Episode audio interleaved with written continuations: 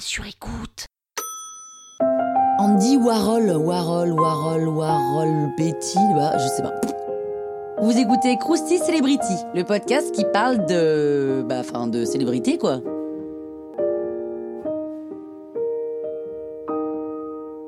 Oh, quand même, Andy Warhol, ça devrait vous dire quelque chose. Andrew Warola naît le 6 août 1928 à Pittsburgh, dans une famille modeste émigrée de Slovaquie. À l'époque, il est rejeté par ses camarades et en plus de ça, il est atteint d'une maladie du système nerveux.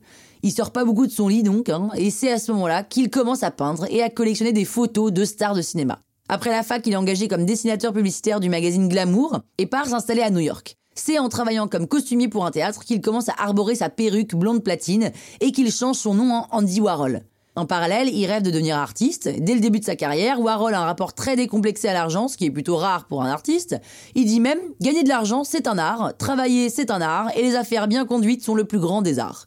Il commence à fréquenter des bars UP, dont le Serendipity, fréquenté par Marilyn Monroe. Le patron accepte d'accrocher ses œuvres dans le bar. Et dans les années 50, il enchaîne les expos de plus en plus cotées et fait même des cartes de Noël pour le magasin Tiffany's. Dans les années 60, Andy Warhol met au point sa série de Campbell Soup Can, des tableaux de boîtes de conserve de soupe à la tomate en gros.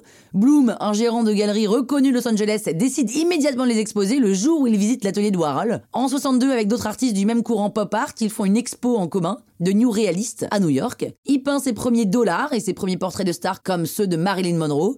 En 64, il ouvre la Factory, son fameux studio à New York, et c'est aussi un studio d'enregistrement pour ses films et un lieu de rencontre pour son entourage très très branché, mannequins, acteurs, chanteurs. Les films qu'il réalise sont très concept. Hein. Il filme par exemple un de ses potes en train de dormir pendant 5 heures. Voilà, très concept. Il découvre le groupe des Velvet Underground et devient leur producteur.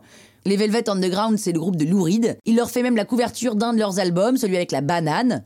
En 68, Valérie Solanas, une militante féministe, pète un plomb et lui tire dessus à plusieurs reprises dans le hall de la Factory. Alors il est déclaré cliniquement mort, mais finit par se réveiller. Truc de ouf. Il ne s'en remettra vraiment jamais hein, et devra porter un corset tout le reste de sa vie.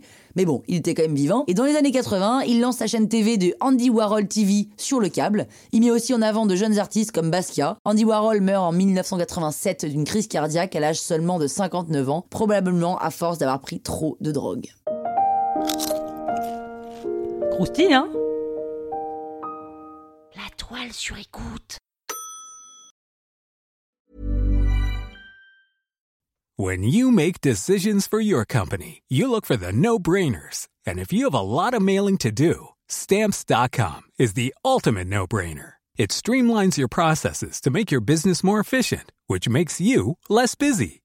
Mail checks, invoices, legal documents, and everything you need to keep your business running with stamps.com.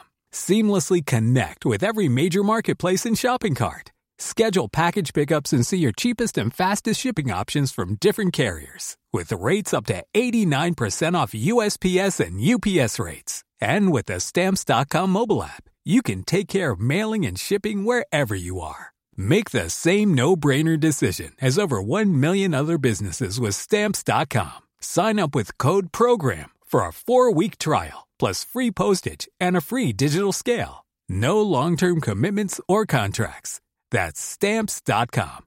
Code program.